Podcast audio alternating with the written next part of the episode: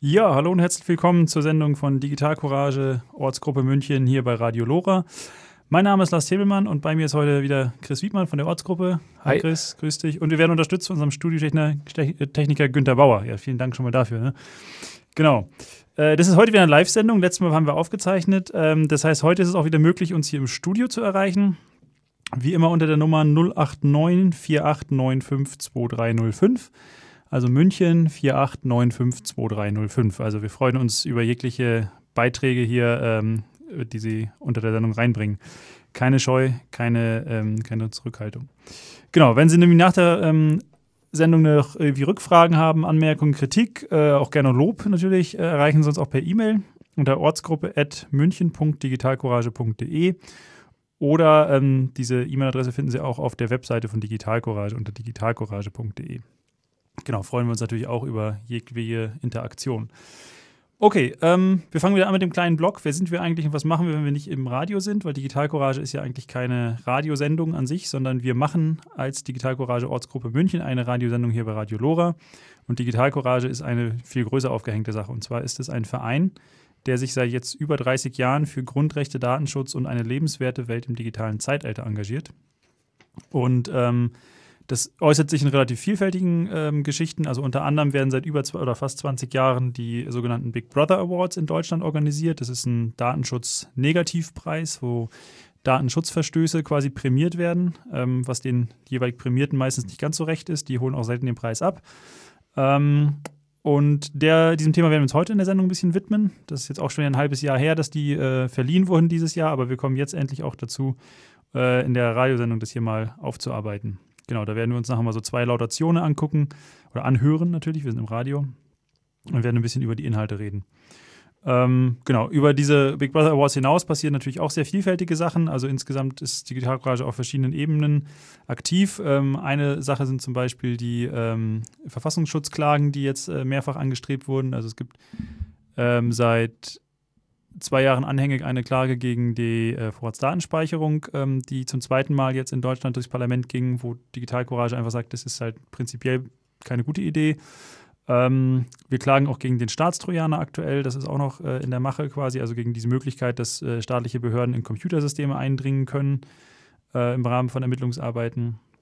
Und haben auch ansonsten ein sehr, sehr breites ähm, Portfolio. Also ähm, informieren Sie sich gerne auf digitalcourage.de.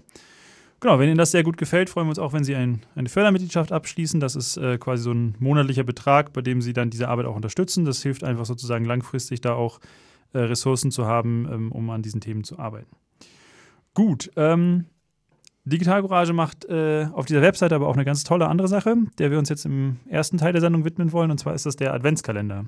Also, ich weiß nicht, hast du einen Adventskalender, Chris? Äh, zu Hause nicht, aber den digitalen von Digital Collage ah, natürlich schon. Ja, siehst du, sehr gut. Dann hast du äh, schon bis den meisten Leuten voraus. Also du hast den gerade schon angeschaut. Digitalisierung. Genau, Digitalisierung. Also es ist ein toller Adventskalender. Ähm, ganz ohne irgendwie äh, umweltschädliches Plastikpapier, das irgendwie Schokolade verhüllt. Es äh, schlägt auch nicht irgendwie auf den Bauch. Ähm, sondern im Prinzip ist es ein inhaltlicher Adventskalender, der seit jetzt äh, fünf Jahren quasi auf der Webseite immer wieder angeboten wird. Also das heißt, man kann während der Adventszeit jeden Tag ein kleines Türchen öffnen. Und zwar sind die äh, Türchen so thematisch im Wesentlichen in diesem Themenfeld digitale Selbstverteidigung angeordnet. Was äh, verstehen wir darunter? Hast du ein bisschen Hintergrund? Also bei der digitalen Selbstverteidigung gehen wir davon aus, äh, dass äh, jeder Einzelne sich gegen Maßnahmen, die zum Beispiel von kommerziellen Anbietern wie Google, Facebook und so weiter eben äh, gemacht werden, um dich zu tracken, um deine Vorlieben zu kennen, äh, um dich einfach auszuspionieren. Ähm, dagegen ähm, haben wir eben ein paar Stichpunkte gesammelt, äh, wie man ganz einfach mit ein paar Klicks und ein paar Hinweisen, die man einfach beachtet, wie man sich gegen sowas wehren kann. Ah ja, sehr gut, genau. Und ähm, stimmt, das gibt es sozusagen ganzjährlich auf unserer Webseite auch als äh, Themenunterpunkt unter dem Stichwort digitale Selbstverteidigung. Genau, und jetzt haben wir quasi ähm, diesen Adventskalender, der dann täglich äh, dazu einlädt, sich einem Thema näher zu widmen. Ja, wir hatten, äh, ja, heute ist schon der 2. Dezember, das heißt, es gibt ja schon zwei Türchen. Äh, wir dachten, wir machen das sozusagen jetzt noch äh, zum Angebot auf der Webseite sozusagen hier den, äh, ja, den Audio-Adventskalender dazu. Also wir erklären jetzt kurz, was in den letzten zwei Tagen schon vorgestellt wurde. Ähm, ja, fangen wir mit dem ersten Thema an. Was hatten wir da? Äh, das erste Thema ist sichere Passwörter. Oh ja, genau. Gestern quasi zum Einstieg erstmal ein verhältnismäßig übersichtliches oder naja, ist übersichtlich, aber sozusagen ein sehr wichtiges Thema. Eigentlich das grundlegendste ja, das Thema, grundlegendste, weil ne? Sicherheit fängt halt mit sicheren Passwörtern an. Genau. Äh, was, was, zeichnet so ein sicheres Passwort aus? Was ist da so die Empfehlung?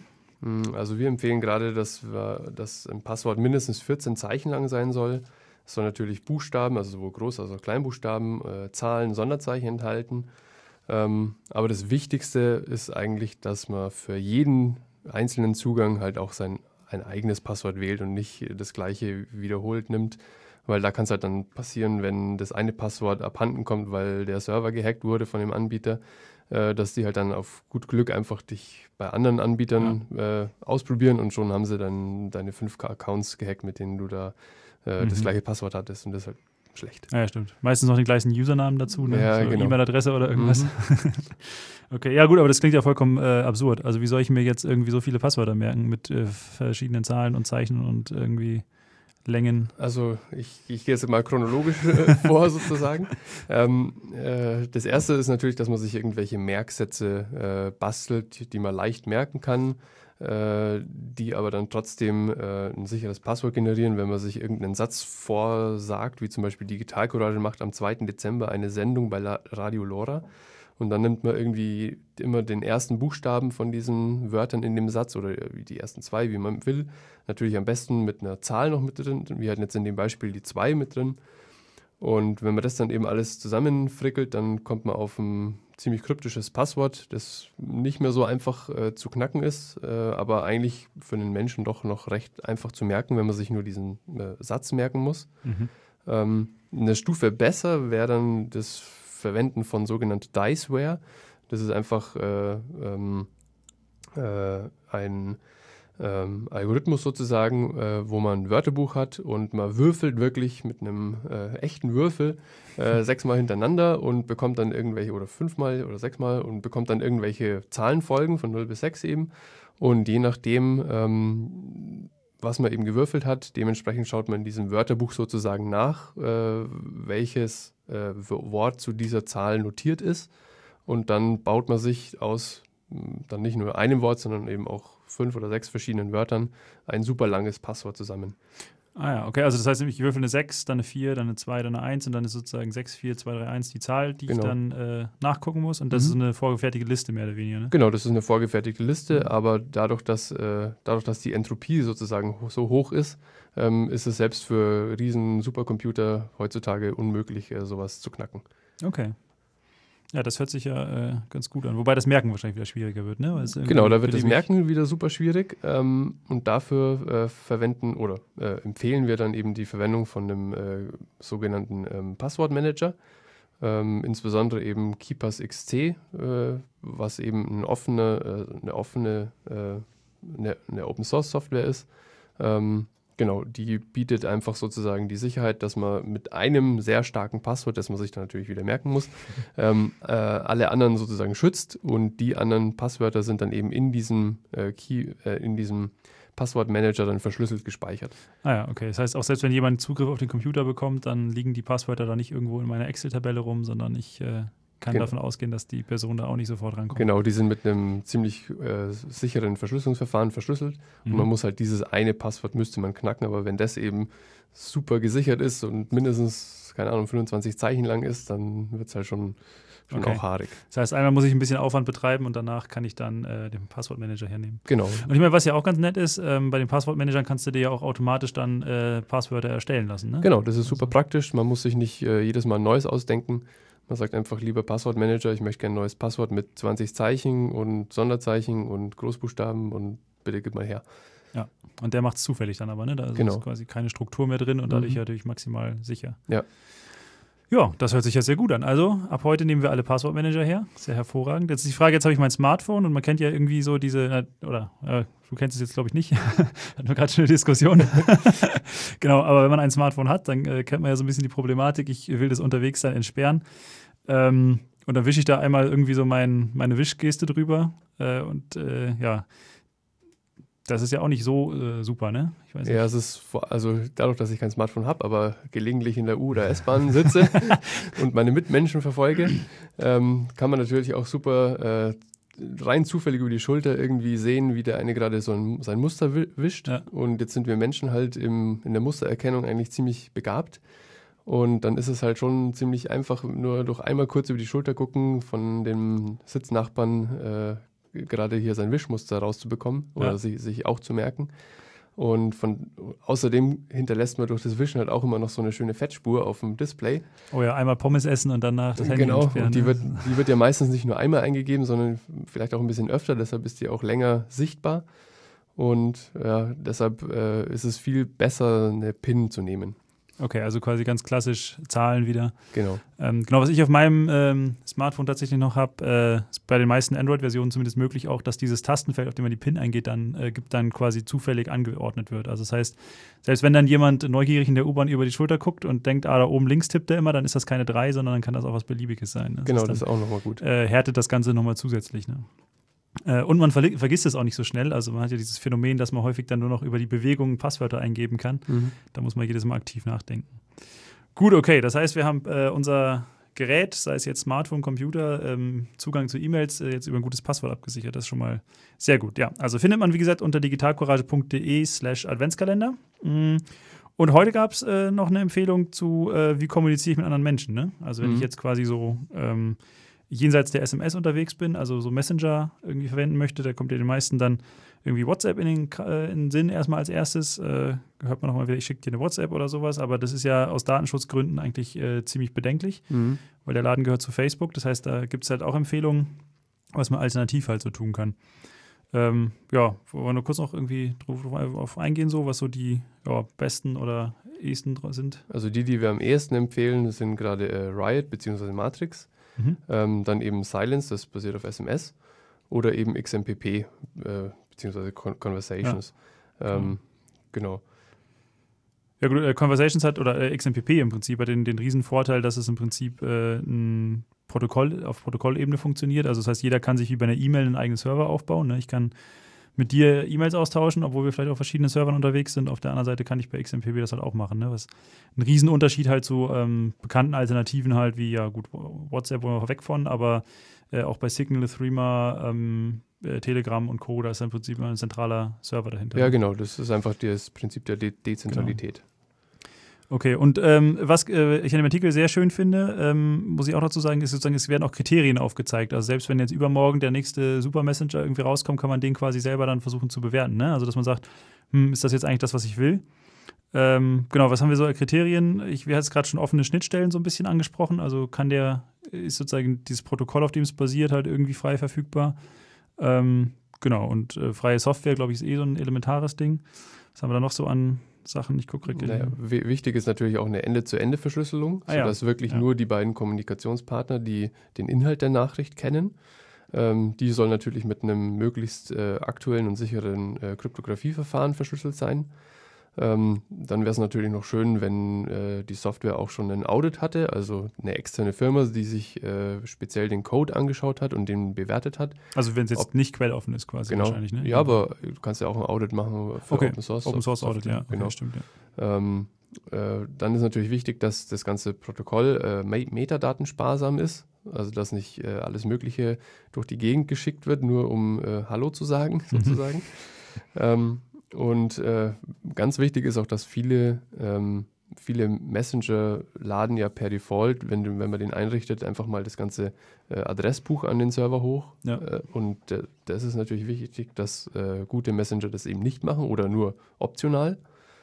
Ähm, dann wäre es natürlich noch wünschenswert, wenn man Nicknames verwenden kann statt der Rufnummer. Ja, aber das hängt ja meistens miteinander zusammen, ne? Weil sozusagen die meisten Messenger wickeln es übers Telefonbuch genau. ab, weil äh, die Telefonnummer quasi die Identifier ist. Mhm. Ich bin halt mit, meinem, mit der Telefonnummer da angemeldet. Mhm. Und ähm, genau, bei XMPP zum Beispiel läuft es ja auch so, du hast ja wie bei der E-Mail quasi einen dir frei wählbaren Nick. Mhm. Das ist sozusagen ein großer Vorteil.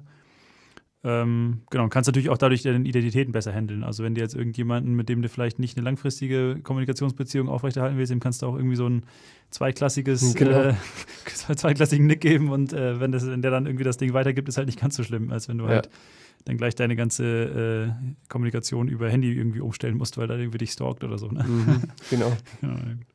Ja, okay. Dann ist uns natürlich noch super wichtig, dass es äh, für möglichst alle Betriebssysteme, äh, äh, mhm.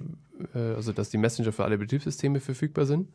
dass man sich dann nicht jedes Mal irgendwie was Neues äh, angewöhnen muss, wenn man von seinem Desktop-PC auf sein, äh, auf sein Smartphone wechselt oder so. Und ganz wichtig ist natürlich, dass, der, dass die Messenger tracking-frei sind. Ja. Tracking Fry. Tracking Fry, okay. Gut, also haben eine ganze Menge Kriterien da aufgelistet. Also es lohnt sich da nochmal auch durchzugucken, jetzt ab von den ähm, Empfehlungen, die gerade genannt wurden. Also ich sag mal, äh, das aktuell wahrscheinlich mit am weitesten noch verbreitete ist der XMPP, im Prinzip bei Android oder in der App Conversations zu finden. Da kann man dann auch frei eigentlich einen, einen Server wählen. Ähm, genau, und, und Riot ist sicherlich gerade eine, eine spannende Alternative, die so im Aufbau ein bisschen ist. Also da ist jetzt, glaube ich, die Community, sage ich mal, noch nicht beliebig groß. Aber ist, glaube ich, von der Grundstruktur und Grundidee eigentlich eine sehr, sehr charmante Sache. Mhm. Genau. Und Silence ist ganz witzig, weil man im Prinzip eine SMS einfach verschlüsselt verschickt. Ja, das ist relativ äh, voraussetzungslos, sage ich mal. Gut, dann ähm, sind wir sozusagen mit dem Adventskalender für heute erstmal durch. Mehr Türchen gibt es auch noch nicht. Ähm, es lohnt sich damit ein, ab morgen dann äh, regelmäßig auf der Webseite, also digitalcourage.de und dort unter slash Adventskalender jeden Tag ein Türchen zu öffnen. Da kommen noch viele spannende Sachen. Wir haben schon so, aus den letzten Jahren wissen wir schon ungefähr, was da äh, die heißen Themen immer sind. Ich äh, kann das nur sehr empfehlen. Also wer sozusagen das ganze Jahr über keine Zeit und Lust hatte, sich mit digitaler Selbstverteidigung zu befassen, da gibt es jetzt eine tägliche Motivation. Ähm, ja, damit wechseln wir dann langsam zum zweiten Thema, also Big Brother Awards. Aber bevor wir da starten, äh, hören wir erstmal ein bisschen Musik. Ähm, heute von Guaya Guaya, Analphabet. Jo, hallo und herzlich willkommen zurück. Ähm, hier ist immer noch Radio Lora äh, mit Digital Courage Ortsgruppe München. Wenn Sie jetzt äh, von zu Hause mitmachen wollen, das ist nämlich möglich, dann können Sie hier auch äh, anrufen. Wir sind eine Live-Sendung, also gerne unter München 48952305 einfach einmal durchklingeln und wir reden gerne mit Ihnen über die Themen, die Sie interessieren. Derweil machen wir jetzt einfach mit den ähm, Big Brother Awards weiter. Ich habe es ganz vorhin am Anfang schon gesagt, also es wird von Digital Courage in Deutschland und ganz konkret eigentlich in Bielefeld seit fast 20 Jahren dieser Preis vergeben. Ähm, ist jetzt ein nicht begehrter Preis bei den Preisträgerinnen und Preisträgern, weil es im Prinzip meistens Datenschutzverstöße oder ähm, dergleichen anprangert. Genau, ähm, ist auch unter dem die Oscars für Überwachung sozusagen so ein bisschen in die Presse eingegangen.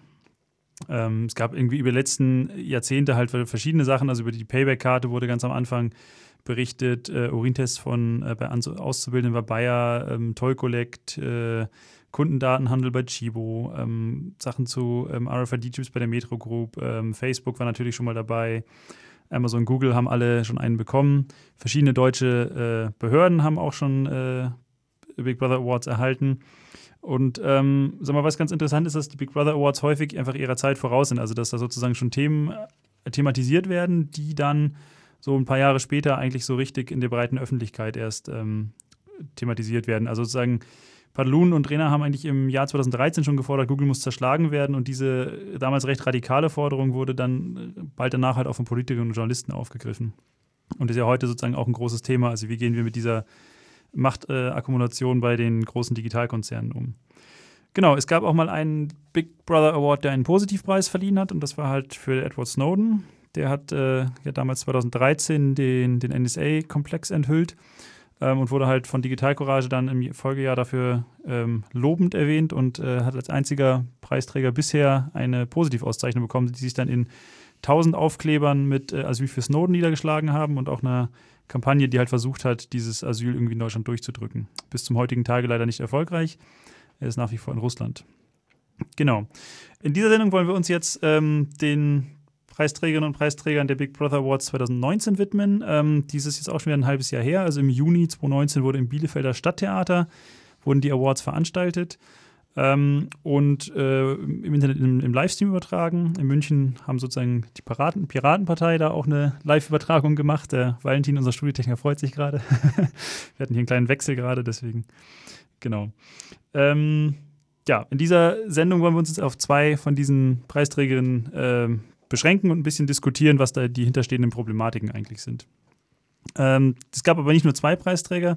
Sie können sich im Internet unter bigbrotherAwards.de auch äh, informieren, welche weiteren Preisträger es do, dort gab. Ähm, da findet man auch die Laudationen, die wir jetzt gleich hier äh, abspielen werden, in äh, Schrift und Ton. Also man kann sozusagen auch die nochmal nachhören, inklusive Video übrigens. Also es, äh, das ist der Videostream von damals ist sozusagen weiterhin verfügbar. Äh, man kann aber auch das geschriebene Wort dazu einfach äh, lesen, weil man da, wenn man da möchte, noch, noch mal genaue äh, Passagen irgendwie präzise nachschauen möchte. Es gibt auch Quellenangaben zu den jeweiligen Hintergründen und weiteres. Also was wir hier jetzt in der Sendung präsentieren, ist notwendigerweise einfach nur ein kleiner Ausschnitt. Genau, wir starten ähm, mit, der, mit dem ersten Preisträger, äh, sozusagen, der sich äh, verdient gemacht hat um die Auswertung von Sprache, zum Beispiel in Callcenters. Das ist die Firma Presire. Ähm, und es ist eine Software, die ähm, dazu dient, gesprochenes Wort, so wie diese Radiosendung jetzt hier gerade liefert, irgendwie automatisiert auszuwerten. Und zwar nicht nur in Bezug auf den, den Inhalt, äh, was ja an sich schon eine anspruchsvolle Geschichte ist, sondern im Prinzip auch auf, äh, ja, ja, ich sag mal, Emotionen und daraus abgeleitet dann so eine Art Persönlichkeitsprofil. Und was jetzt genau die Problematiken dabei sind, darauf werden wir, nachdem wir jetzt einen kleinen Ausschnitt aus der Laudatio gehört äh, haben, werden Chris und ich dann noch ein bisschen drüber diskutieren. Aber zunächst hören wir uns einfach mal an, wie jetzt genau die Laudatio hieß. Der Big Brother Award 2019 in der Kategorie Kommunikation geht an die Presire Technologies GmbH in Aachen. Und zwar für ihre wissenschaftlich zweifelhafte, wahrscheinlich rechtswidrige und gefährliche Sprachanalyse. Presire haben Sie noch nie gehört? Das kann sein, aber möglicherweise hat Presire schon von Ihnen gehört. Stellen Sie sich einmal vor, Sie haben sich auf eine neue Stelle beworben. Und juhu, die erste Hürde ist geschafft. Sie werden zu einem Interview eingeladen, allerdings per Telefon. Bitte beschreiben Sie den Ablauf eines typischen Sonntags. Nanu, das ist nicht so die Frage, die Sie in einem Jobinterview erwarten würden. Wie war Ihr letzter Urlaub? Die Rückfrage, warum interessieren Sie sich dafür, ist sinnlos. Denn erstens wird dieses Telefoninterview von einem Computer geführt. Zweitens interessiert sich der Computer überhaupt nicht für Sie. Und drittens interessiert sich auch die Firma, die hinter diesem Jobtest per Telefon steht, nicht für den Inhalt ihrer Antworten. Der Computer am Telefon will einfach nur eine Sprechprobe von Ihnen. Und dafür muss er sie dazu bringen, 15 Minuten irgendwas zu erzählen. Was macht Ihnen in Ihrem erlernten oder aktuell ausgeübten Beruf besondere Freude? Hm, der Kontakt mit Menschen? Scherz. Aber es geht, wie gesagt, nicht darum, was Sie sagen, sondern wie Sie es sagen. Presire, das ist die Firma, mit deren Telefonstimme Sie da sprechen, behauptet, dass die Stimme jedes Menschen so unverwechselbar sei wie seine DNA. Und Presire behauptet, dass Sie aus einer 15 Minuten Sprechprobe den Charakter eines Menschen erkennen könnten und wie geeignet er oder sie für einen Job ist. Presire zerlegt dafür die aufgenommene Sprachprobe in angeblich über 500.000 Bestandteile und analysiert alles Mögliche. Stimmhöhe, Lautstärke, Modulationsfähigkeit, Sprechtempo und Rhythmus.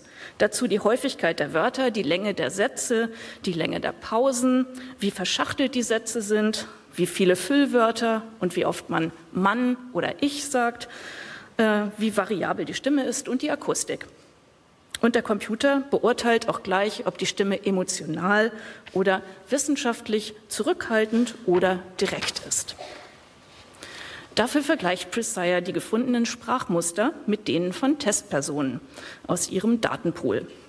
Und dann schlägt Presire Ihnen kurzerhand die Testergebnisse von ähnlich klingenden Testpersonen zu, also Psychotestergebnisse, und schließt daraus auf Ihren Charakter, also auf Ihren. Als Ergebnis kommen dann Beurteilungen heraus, wie die für die freie Journalistin Eva Wolfangel, die Presire im Selbstversuch getestet hat. Sie sei extrem neugierig, acht von neun Punkten, glücklicherweise auch sehr verträglich, ebenfalls acht, kontaktfreudig sieben, risikofreudig sechs. Doch gleichzeitig attestiert ihr das System einen distanzierten Kommunikationsstil und sie sei wenig unterstützend. Mal so, mal so, einerseits, andererseits. Klingt wie das Wochenhoroskop auf der Kreuzworträtselseite. Hier eine kleine Kostprobe aus solchen Horoskoptexten. Du wünschst dir, dass deine Mitmenschen dich mögen und dennoch tendierst du zu Selbstkritik. Oder Manchmal hast du ernsthafte Zweifel, dass du die richtige Entscheidung getroffen hast. Und besonders schön, du bist intelligent und lässt dir nicht so schnell etwas vormachen. Solche Texte sind trivial und ein bisschen schmeichelhaft und ein bisschen kritisch formuliert.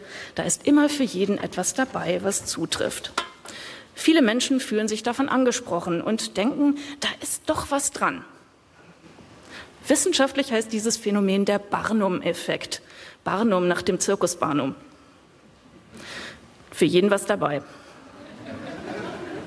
Presire dagegen behauptet, ihr Verfahren sei wissenschaftlich abgesichert und winkt mit einer Buchveröffentlichung im wirtschaftswissenschaftlichen Springer Gabler Verlag.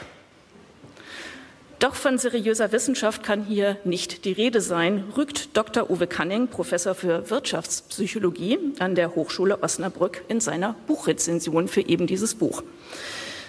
Er argumentiert, es existiert keine unabhängige Forschung zum Thema. Der Algorithmus sei eine Blackbox und das Geheimnis des Anbieters. Die vorhandenen Studien haben keine eigenen Zahlen erhoben, sondern sind Masterarbeiten, die sich auf die Daten stützen, die Presire ihnen zur Verfügung gestellt hat. Andere Studien werden auch auf Nachfrage beharrlich nicht rausgerückt. Wir halten fest, es gibt keine Belege für den direkten Zusammenhang zwischen Sprachparametern und beruflicher Leistung. Und es gibt keine Belege dafür, dass die so erstellten Prognosen irgendeine Aussagekraft für die zukünftige Leistung von Bewerberinnen und Bewerbern haben. Die Sprachanalyse von Presire findet zumeist keine Kausalitäten, sondern Korrelationen. Die können völlig zufällig sein. Da könnte man ebenso auf die Idee kommen, nach Sternzeichen zu entscheiden oder nach Schuhgröße. Also übersetzt heißt das, wenn der Computer herausfinden würde, dass in der Vergangenheit die drei erfolgreichsten Mitarbeiter Schuhgröße 44 hatten, dann würde er ihnen in Zukunft auch nur Menschen mit Schuhgröße 44 als Führungspersonal vorschlagen. Seit 2015 berichten die Medien immer mal wieder über Presire, mit wenigen Ausnahmen, meist mit dem Tenor, schau mal an, was es da schon für faszinierende Technik gibt. Manchmal spürt man ein leichtes Gruseln, doch kaum ein Journalist stellt wirklich kritische Fragen und verlangt zum Beispiel Zugang zu den ominösen Studien, die die Wissenschaftlichkeit von Presire angeblich belegen, die aber nicht öffentlich sind. Und niemand spießt mal die zahlreichen Widersprüche auf. So sagt Presire, dass Psychotests nicht aussagekräftig seien, weil die Probanden ja ahnten, welche Antworten erwünscht seien. Und dann verwendet Presire selbst als Grundlage einen Datenpool mit Sprachproben von Tausenden von Probanden, deren Charakter mittels Psychotest ermittelt wurden. Anders gesagt, ihr Algorithmus versucht die Ergebnisse von Psychotests nachzubilden. Und niemand fragt danach, warum einerseits von einer unveränderlichen Sprach-DNA die Rede ist, Presire aber andererseits selbst eine App zum Trainieren von Sprache anbietet. Personalentwicklung durch Sprachtraining ist nämlich der zweite Geschäftsbereich von Presire. Die vorgebliche DNA scheint also doch nicht so unveränderlich zu sein. Die Teilnahme an so einer Sprachanalyse beim Bewerbungsgespräch ist freiwillig. Bewerberinnen und Bewerber können nicht zum Telefoninterview gezwungen werden. Das gilt auch mit der seit 2018 geltenden Europäischen Datenschutzgrundverordnung hier konkret Artikel 7 Absatz 4, Freiwilligkeit bei der Einwilligung. Doch hey, wie weit ist es her mit der Freiwilligkeit, wenn ich einen Job unbedingt haben will? Und wer setzt nun Presire ein? Angeblich mehr als 100 Firmen in Deutschland.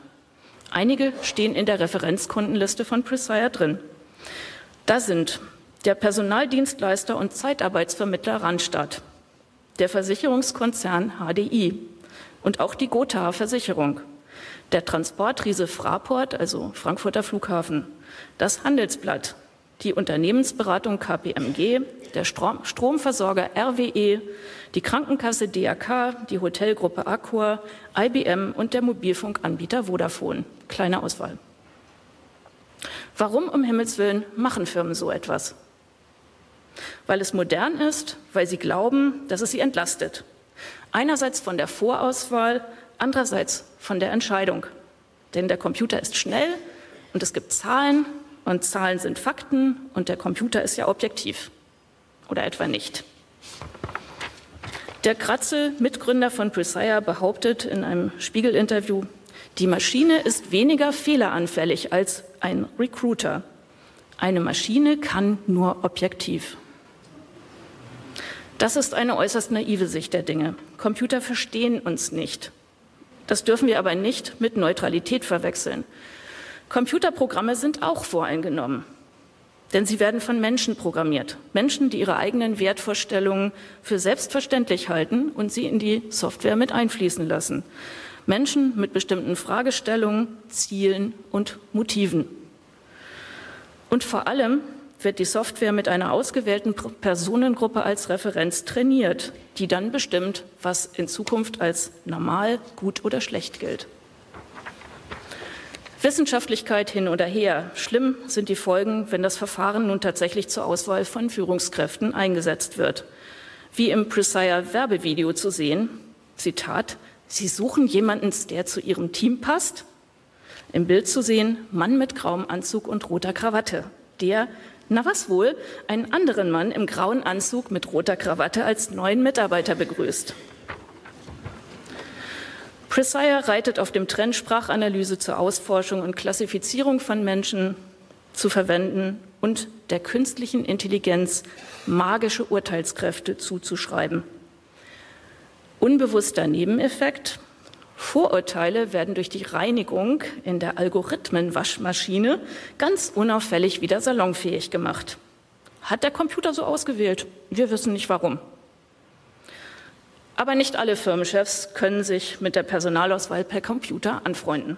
Sebastian Sachse, IT-Vorstand der Hamburg Port Authority, das ist sozusagen die Zentralverwaltung der Hamburger Hafenbehörden, sagt, ich bin ein Freund der Digitalisierung. Aber wenn wir unter den Bewerberinnen und Bewerbern eine Vorauswahl per Software treffen würden, würden wir Leute mit Ecken und Kanten, die letztlich gut zu uns passen, nie zu Gesicht bekommen. Danke für diese klaren Worte.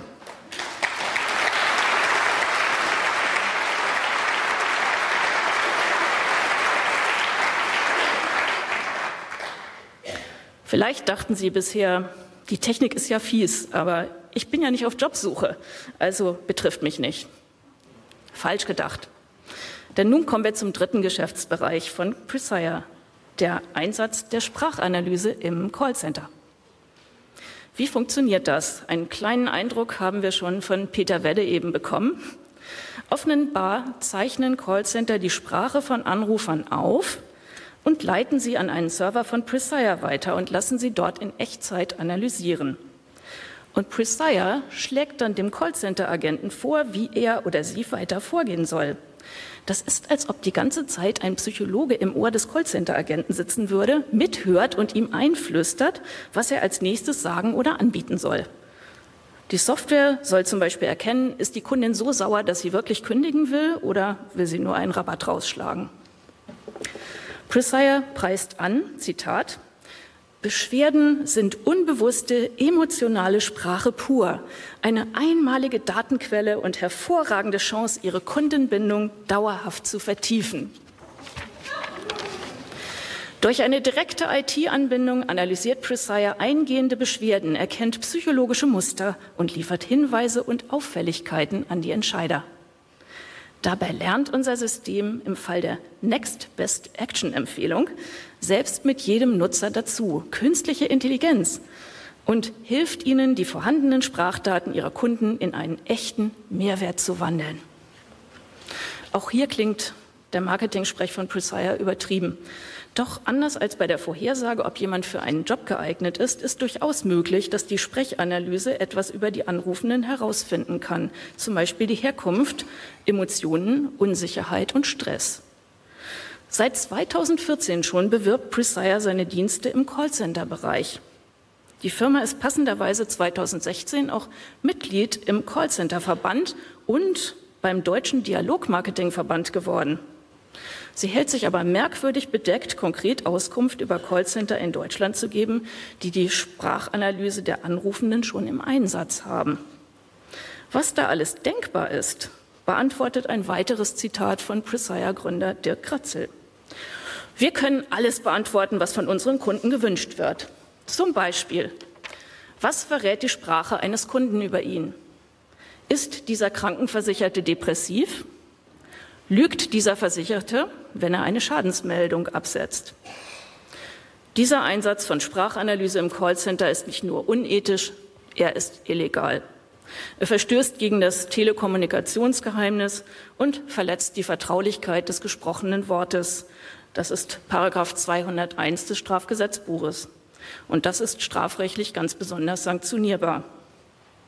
Es wird Zeit, dass sich jemand aufrafft, ein Verfahren einzuleiten. Die Landesdatenschutzbeauftragte von NRW zum Beispiel. Und die jeweils zuständigen Aufsichtsbehörden sollten auch die Presire-Konkurrenz, nämlich die Start-ups 100 Worte aus Heilbronn und Ordeering aus München, mal unter die Lupe nehmen. Ja, wir wissen, dass die Datenschutzaufsichtsbehörden viel zu tun haben. Aber ich glaube, da wissen wir dann auch, wo wir unseren Bundestagsabgeordneten mal sagen müssen, wo sie mehr Mittel hingeben müssen im nächsten Haushalt. Verdammt nochmal.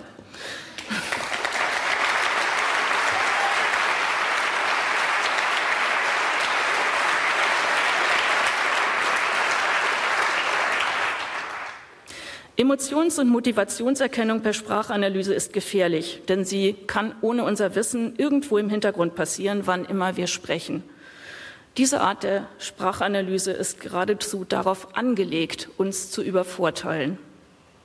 So werden die einzelnen Menschen immer ohnmächtiger und unangreifbare Macht wandert immer mehr zu den großen Konzernen, Versicherungen, Banken und staatlichen Stellen, die Zugriff auf unsere Daten und auf solche Technologien haben. Deshalb fordern wir den Gesetzgeber auf, die Anwendung von Sprachanalyse und künstlicher Intelligenz zur Charakter-, Emotions- und Motivationserkennung muss verboten werden.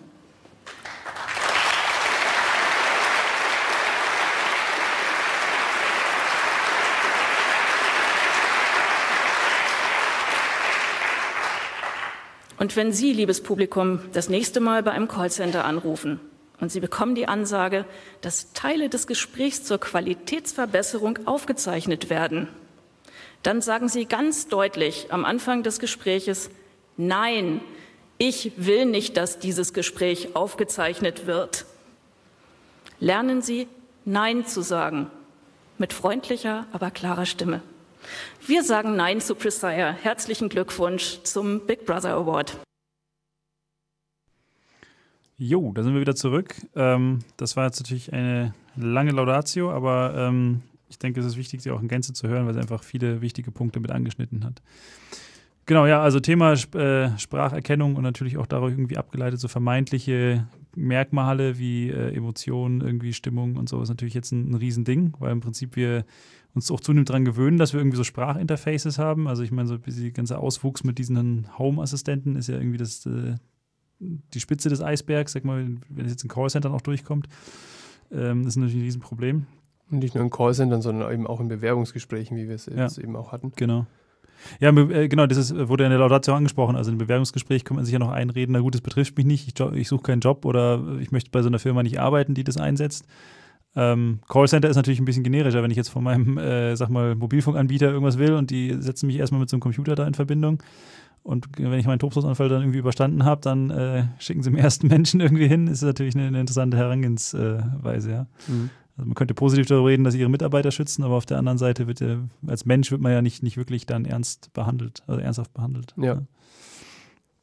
Genau. Und natürlich auch äh, dieser, dieser Punkt, dass man da leicht auch übervorteilt werden kann, einfach, ne? Das ist irgendwie überfordert oder benachteiligt. Ja, ja genau, so, so kann man es auch sehen, ja, genau. Ähm, ja, was haben wir dann hier noch? Ähm, genau, ist natürlich die große Frage, wie geht man damit um? Also was mache ich, wenn ich so ein Callcenter anrufe? Also Rena hat ja am Ende gesagt, einfach von vornherein sagen, nein, ich möchte nicht.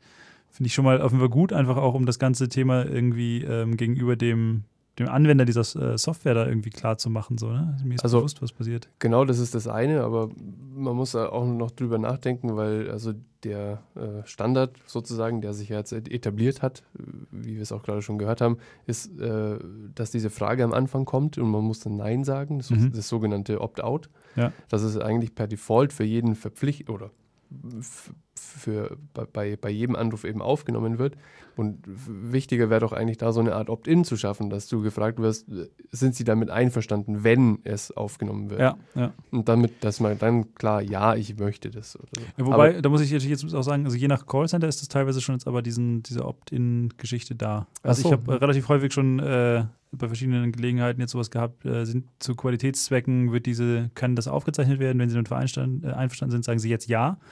Und wenn du dann, das ist ganz lustig, wenn du dann nichts sagst, dann fragen sie nochmal nach. Mhm. Dann sagst du den gleichen Spruch nochmal auf. Und wenn okay. du dann wieder nichts sagst, dann äh, wird, geht's weiter. Aber okay, dann sind ein paar vielleicht schon weiter, ja. Genau, meine, meine äh, Erfahrung war noch, dass äh, das ja. mit, dem, mit dem Nein nicht möglich Genau, also nichtsdestotrotz, ich finde es halt irgendwie schwierig wegen dieser Asymmetrie. Du kannst ja auch im Prinzip, selbst wenn die, äh, sag mal, die, das Gespräch normal mit einem Menschen führst, ist ja nicht gesagt, dass es nicht im Zweifelsfall dann aufgezeichnet wird und halt irgendwie automatisiert zumindest ausgewertet wird. Ne? Ja, das ist auch wahr. Ähm, darf natürlich keiner drauf kommen, weil es dann rechtswidrig ist, aber mhm. Ähm, das macht es halt irgendwie so schwer. Ja, es soll halt schon transparent sein, auf jeden Fall. Ja. Das ist, das ist das Allerwichtigste. Genau. Und vor allem, und das ist eigentlich auch ein zentraler Kritikpunkt, den Irena auch vorgetragen hat, ist, ähm, dass, die, dass die sogenannte Wissenschaftlichkeit von, äh, von dem Verfahren ja überhaupt nicht gegeben ist. Nur weil da irgendjemand ein Buch bei Springer veröffentlicht hat, äh, ist es ja noch nicht gesagt, dass es äh, wissenschaftlich zugeht. Äh, ja, ja, klar. Die Daten müssen rausgegeben werden, der Algorithmus muss irgendwie ja. klar ge gemacht werden, damit auch unabhängige Leute den Algorithmus wissenschaftlich prüfen können. Und um, um dann das auch wirklich auf wissenschaftliche Füße zu stellen und nicht einfach so, ja, ich habe hier irgendwas und hier habt ihr mal ein paar Daten und schreibt mal ein Buch drüber. Also ja, ich meine, das ist natürlich so ein bisschen das, äh, was man so ein bisschen aus dem Pharmabereich kennt. Ja, ich habe ich hab ja mal eine Studie gemacht, so, aber genau. ich kann leider nicht viel, nichts, nichts, dazu sagen, weil das ist Betriebsgeheimnis und auch gar nicht äh, öffentlich. So, das ist natürlich äh, vollkommener Wahnsinn eigentlich. Ja. Genau es ist im Prinzip könnte man da auch der, vielleicht der Politik so ein bisschen die Aufgabe zuschanzen, einfach da Standards zu schaffen. Also jetzt, wenn man behauptet, man hat irgendwie was wissenschaftlich Belegbares, dass es dann halt auch öffentlich zugänglich sein muss. Mhm. Aber ich denke, sonst kommt man da am Ende, ähm, ja, kommt man einfach nicht weiter. Da ist mhm. ja dann im Prinzip die äh, Möglichkeit gar nicht da, das zu überprüfen. Ganz genau. Ja. Genau. Ich meine, generell ist, finde ich, dieses Thema maschinelle Emotionserkennung einfach ein äh, ganz schön heikles, weil man dadurch ja, also das, was man irgendwie zumindest klassisch in der, in der menschlichen Interaktion drin hat, Emotionen, auf einmal irgendwie versucht, maschinell, maschinell zu codieren. Und das ist ja irgendwie, also ich finde es ein bisschen gruselig, einfach aus einer persönlichen, äh, äh, vom Gefühl her so, ne? Also es fehlt mir jetzt noch so ein bisschen die, das richtige Argument dagegen. Also e-, erstens aus dem Gefühl und zweitens ähm, verwenden die halt, um ihre ganzen Trainingsdaten zu äh, oder um, um, um, die, um den Algorithmus zu trainieren, verwenden sie halt aufgenommene Trainingsdaten. Mhm. Und ähm, die beinhalten halt auch schon, je nachdem, was du für eine, äh, was du für eine Gruppe halt eben auswählst, ähm, beinhalten die halt einen sogenannten Bias und mhm. dadurch wird halt der ganze Algorithmus schon mit Vorurteilen oder eben mit, äh, ja, mit falschen, mit teilweise falschen Informationen gefüttert, sodass äh, der, wenn der dann angewandt wird in der Praxis, dann eben auch mit diesen Vorurteilen auf äh, den Kunden oder wie auch immer man denjenigen dann äh, an, äh, anspricht, dann eben ähm, ja, falsch einsortiert. Ja. Ja, ich glaube, da gab es vor, vor zwei Jahren auf dem Chaos Communications Congress in Leipzig auch einen relativ schönen Übersichtstalk dazu, also genau. Machine Learning und Bias. Also ja, der ist mir jetzt auch eingefallen. Ja. Ganz, ganz äh, markante Studie irgendwie mit, mit Straftätern in Gefängnissen äh, in den USA. Gibt es ja immer dieses, diese Rassenbias-Geschichte, dass man halt dann irgendwie eigentlich nur Schwarze dort hat irgendwie und die, das reproduziert sich dann ja selber, dass man mhm. quasi sagt, äh, wenn da jemand drauf geht und sagt, ja, der ist halt wieder schneller straffällig, dann wird eigentlich nur ein menschliches Vorurteil reproduziert. Aber diese vermeintliche ähm, sag mal, Objektivität der Algorithmen, die, äh, die findet man da eigentlich die ist nicht wieder, gegeben. Ja. Genau. Das ist natürlich ein ganz, ganz fieses Thema.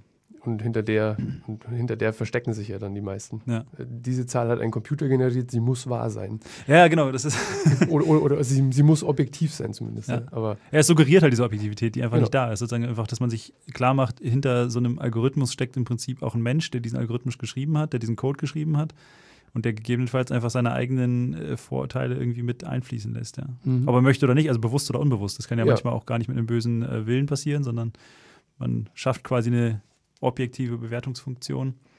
Ähm, ja, und dann läuft es halt irgendwie schräg. Ich glaube, wir müssen den, den zweiten, äh, die zweite Laudatio jetzt leider aus Zeitgründen, ähm, werden wir die nicht schaffen.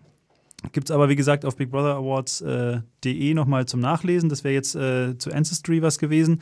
Thematisch ganz spannend. Wir können das ja mal kurz, äh, ohne Laudatio zu hören, vielleicht überreißen. Mhm. Ähm, ist eine äh, Gendatenbank, also ein US-Anbieter, soweit ich das weiß, ähm, der im Prinzip äh, ermöglicht, dass man da ähm, eine DNA-Probe hinschickt und die halt diese DNA dann irgendwie analysieren, äh, quasi um ja, Ancestry, quasi seine Vorfahren irgendwie besser kennenzulernen. Also ich glaube, in den USA boomt es gerade ganz gut, dass man so rausfindet. Ich meine, das ist halt auch ein, äh, dieser typische Melting Pot, also die Leute, die aus verschiedenen Ländern dazu kamen und so, dass man halt irgendwie rausfinden kann, ich bin zu 25 Prozent Ire und irgendwie 3 Prozent äh, eine, wie sagt man, ähm, äh, äh, Franzose zum Beispiel oder irgendwas, ja, also sozusagen irgendwie so eine, so eine Mischung, ja. Mhm. Ähm, genau, und äh, die Problematik ist natürlich, dass man äh, an der Stelle die eigenen Daten hochlädt, aber das Ganze natürlich ein bisschen mehr, also gerade datenschutztechnisch mehr berührt als die eigene Person, weil man selber näher auch mit anderen Leuten verwandt ist und einen relativ großen Teil dieser DNA dann teilt. Also in dem Fall gibt es ähm, äh, vom Tilo Weichert eine sehr schöne Laudatio dazu, aber es gab äh, vor, das ist jetzt schon ein paar Jahre her, sieben, acht, neun Jahre in Island so ein Fall, da wurde halt auch eine, über eine Gendatenbank, das muss man natürlich wissen, in, in Island äh, sind die Leute im Schnitt sehr eng miteinander verwandt. Das ist halt ein Land mit irgendwie knapp äh, einer halben Million, Millionen Einwohner, irgendwie so aus der Größenordnung. Und die, ähm, da wurde halt eine Gendatenbank mal darauf analysiert, ob man da irgendwie Sachen über Dritte herausfinden kann. Und das ist einfach ohne große Probleme möglich, ja. Das ist natürlich ein sehr heikles Thema, quasi, wenn man da irgendwie Daten hochlädt, die dann halt auch nicht wirklich mit Datenschutzbestimmungen äh, extrem geschützt sind. Ne? Ja, und ähm, also wenn man sich dann die Laudatio eben anhört, dann dann äh, wird einem auch gesagt, eben, dass eigentlich der, das Kritikwürdige ist, ähm, dass erstens die Proben, die dorthin gesendet werden, die werden nicht überprüft, sodass ich auch zum Beispiel von meiner, meinem Kind oder von meiner Mutter oder äh, von irgendwelchen Leuten, von denen ich halt gerade irgendwie eine Speichelprobe bekommen habe, die kann ich da einfach einschicken und ich bekomme das Ergebnis. Ohne, ah, okay. also ohne deren Einwilligung, ohne dass da irgendwie eine Prüfung äh, gemacht wurde. In Deutschland muss man auch so eine, ich weiß jetzt den, den äh, den, den Fachbegriff nicht, aber äh, man, auf jeden Fall ist es verpflichtend, dass man zuvor eigentlich so eine Beratung äh, bekommen muss, weil das jetzt auch nicht so ohne ist. Ähm, wenn, wenn man für, für sich eben rausbekommt, auf einmal, dass seine Eltern vielleicht gar nicht die richtigen Eltern sind, das hat mhm. ja äh, krasse psychische Folgen vielleicht auch. Ja, ja, klar. Und über die muss halt auch irgendwie ähm, aufgeklärt werden, was ja. aber halt auch nicht passiert. Aber das eigentlich, der eigentlich riesige äh, Punkt, warum Ancestry ja den, den Big Brother Award bekommen hat, ist, dass eben die Datenbank nicht nur angelegt wird, sondern dass die eigentlich so gut mit, wie, mit jedem geteilt wird. Ähm, das steht dann auch irgendwo in den, äh, in den AGBs drin, äh, dass mit dem Zuschicken dieser Speichelprobe dann automatisch zugestimmt wird, dass es für Forschungszwecke äh, dass die ganzen Daten weitergegeben werden dürfen. Und äh, das wird halt dann so ausformuliert, dass es für Private, für NGOs, für, äh, für die Forschung eben, also so für jeden dann zu, zugänglich ist. Ja. Und ähm, das ist halt das, was äh, sozusagen der, die, die Übertragung von dem, was Google und Facebook und so weiter gemacht haben, mit den, ich sage jetzt mal, normalen Internetdaten, ja, äh, das versucht Ancestry und äh, deren äh, mit Mitstreiter gerade eben mit den Gendaten zu machen, die einfach nur abzubauen, also ja. Ja, Raubbau an den Gendaten zu betreiben und damit Geld zu verdienen. Ja, ist natürlich also echt ein äh, massiv kritikwürdiges äh, Geschäftsmodell, muss man einfach echt sagen. Ja. Genau, also ich finde an der Stelle sozusagen bei, bei normalen Daten äh, kann man natürlich auch schon darüber argumentieren, ob man auch nicht auch da über andere zwangsläufig mit Preis gibt. Wir hatten vorhin dieses Problem mit dem Telefonbuch-Upload zum Beispiel da gefährde ich halt auch die äh, Daten Dritter quasi. Aber ich denke, in diesem, in diesem Fall von Gendaten ist es einfach ein, ein ganz massives Problem, ähm, da, wenn man einfach automatisch über nächste Verwandte halt irgendwas was preisgibt. Genau. Gut, wir müssen ganz langsam zum Ende der Sendung kommen. Achso, äh, wir haben noch eine Wortmeldung ohne Anruf. Ja, ähm, ich wollte dazu sagen, also was dann noch äh, verrückter ist, dass in den Datenschutzbestimmungen ja nicht drinsteht, für was diese Daten genau verwendet werden bei Ancestry. Also sprich, ähm, ob die verkauft werden etc. Und wenn zum Beispiel eine äh, Krankenkasse deine Gendaten kauft und ob du Gendefekte hast etc., das könnte für dich echt problematisch werden, weil gerade ähm, dann sagt die Krankenkasse, hey, pass auf, mein Freund, du kriegst jetzt äh, keine ähm, Krankenversicherung, weil du hast den und den Geneffekt, Gendefekt, der noch nicht aufgetreten ist. Das weißt du vielleicht gar nicht. Mhm. Und das, äh, das könnte dir und deiner ganzen Familie übelst schaden, wenn ihr diesen, äh, beispielsweise wenn du einen rezessiven, rezessiven Gendefekt hast. Ja, äh, genau, das ist natürlich ein ganz, ganz konkreter äh, Anwendungsfall, wie es äh, in die Hose gehen kann. Vielen Dank. Gut, dann ähm, kommen wir langsam dem äh, Ende der Sendung entgegen. Ähm, bevor wir das jetzt äh, abschließen, vielleicht nochmal ein paar Veranstaltungshinweise. Was kann man so mit äh, Digitalcourage oder vielleicht auch hier konkret mit Digitalcourage München in nächster Zeit erleben? Also ganz aktuell, wir haben es am Anfang der Sendung äh, besprochen, gibt es den Adventskalender. Quasi jeden Tag die Möglichkeit, auf digitalcourage.de slash Adventskalender ein Türchen zu öffnen zu dem Thema digitale Selbstverteidigung. Ähm, es wurden bereits Passwörter, Messenger-Alternativen beschrieben, aber es gibt da auch noch eine ganze Menge mehr. Also ähm, schauen Sie regelmäßig rein. Ähm, diese Woche gibt es auch von Digital Garage München noch eine Möglichkeit, uns äh, in Aktion zu erleben. Und zwar haben wir am Donnerstag, dem 5.12., also jetzt in drei Tagen, äh, im Einstein 28 einen Vortrag. Das Thema werden digitale Bürgerrechte sein. Ähm, ab 19 Uhr geht es dort los. Und das ist äh, sicherlich eine ganz nette Veranstaltung. Das Einstein 28 ist sehenswert. Das wird, äh, glaube ich, sehr gut. Genau. Ähm, wenn Sie uns jetzt direkt und live und in Person und nicht nur im Radio kennenlernen wollen, haben wir auch äh, die Möglichkeit äh, mit dem sogenannten offenen Treffen im Stragola, ähm, dass wir uns kennenlernen. Das ist im Prinzip einfach ein, ein offener, loser Treff, wo man einfach dazustoßen kann, äh, Fragen mitbringen darf, auch schon Antworten, wenn man hat. Ähm, und einfach mit unserer, mit den aktiven Leuten hier in München vor Ort ein bisschen sich austauschen kann. Wir haben einen regelmäßigen Termin und zwar jeden zweiten Monat in ungeraden Monaten. Ja, das ist jetzt ein bisschen kryptisch. Also ganz konkret heißt das, am 13. Januar um 19 Uhr im Stragola geht es das nächste Mal los. Das heißt Januar, März, Mai und so weiter im Jahr 2020. Also herzliche Einladung, einfach mal dazukommen. Die Termine gibt es auch auf der ähm, Webseite unter digitalcourage.de slash München mit UE. Da findet man auch alle Veranstaltungshinweise, die hier München betreffen. Ähm, genau, da gibt es nämlich noch einen weiteren. Ähm, das ist quasi für alle Menschen, die jetzt irgendwie sagen, ja, ich bin jetzt mit diesem Thema digitale Selbstverteidigung schon so ein bisschen weiter und sage jetzt irgendwie so ein paar Browser-Plugins habe ich mir installiert und jetzt irgendwie traue ich mich an dieses Thema Linux zum Beispiel noch, möchte ich mich mal rantrauen, habe aber zu Hause irgendwie ein bisschen Vorbehalte. Da haben wir am 27. Januar um 19.30 Uhr im JITS eine sogenannte Linux Install Party. Also wir bieten quasi die Möglichkeit unter Anleitung auf dem eigenen Rechner oder auch auf dem Smartphone ein freies Betriebssystem zu installieren. Ähm, also auf dem Laptop oder PC wird das halt äh, dann ein Linux-System sein. Auf dem äh, Smartphone bieten wir da sowas wie Lineage OS an, also ein befreites Android in letzter Instanz. Ähm, da wäre es, zwei Sachen wären sehr wichtig. Einfach bitte Geräte mitbringen, weil sonst funktioniert das Ganze nicht ohne Hardware. Und das zweite ist, was uns sehr helfen würde, wenn Sie uns kurz vorher eine E-Mail schreiben, dass Sie kommen und was Sie vorhaben. Dann können wir uns im Zweifelsfall auch auf konkrete Fragen einstellen. Einfach auf äh, digitalcourage.de slash München mal gucken. Da gibt es eine genaue Beschreibung, was wir gerne an Infos hätten. Ähm, und dann an ortsgruppe at äh, münchen.digitalcourage.de eine E-Mail schreiben. Äh, genau, da kommen wir dann zusammen. Wunderbar, dann äh, sind wir eigentlich jetzt so am Ende der Sendung angekommen. Äh, ich hoffe, das Zuhören hat Spaß gemacht ähm, und wir hören uns in zwei Monaten dann wieder. Also nochmal danke dir auch, Chris, dass du heute mit dabei warst. Danke auch. Danke, Valentin, äh, war auch sehr gut. Äh, danke auch nochmal an Günter Bauer, der zwischendurch hier den, äh, am Anfang die Technik gemacht hat. Genau, wenn Sie jetzt irgendwie zu dem Adventskalender noch äh, oder anderen Themen die Infos wollen, gibt es auf digitalgarage.de und bei Big Brother Awards auf bigbrother.awards.de. Wiedersehen. Ciao.